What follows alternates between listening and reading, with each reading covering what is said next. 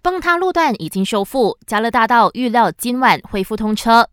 吉隆坡加勒大道第六十六点一公里处，昨晚发生道路坍塌，导致往来两个方向的车道被封锁。工程部长拿督斯里亚历山大表示，初步调查发现，这起意外可能与东海岸铁路计划 （ECRL） 地下隧道的施工有关。但无论如何，经过有关当局通宵达旦抢修后，修复工作已经接近完成，预料今晚七点就能重新开放通车。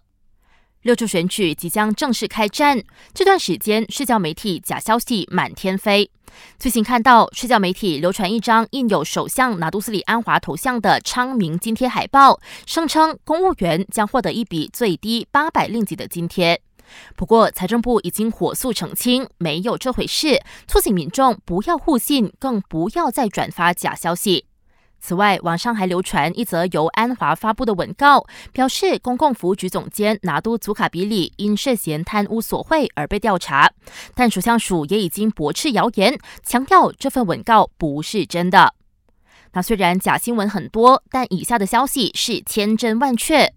配合第六十六届国庆日和马来西亚日的到来，凡是在今年八月一号到九月十六号期间购买吉隆坡塔景点的门票，即可享有高达百分之六十六的折扣。而且这项优惠不仅限于大马公民，国际游客同样可以享有百分之六十六的折扣，借此促进国内旅游业。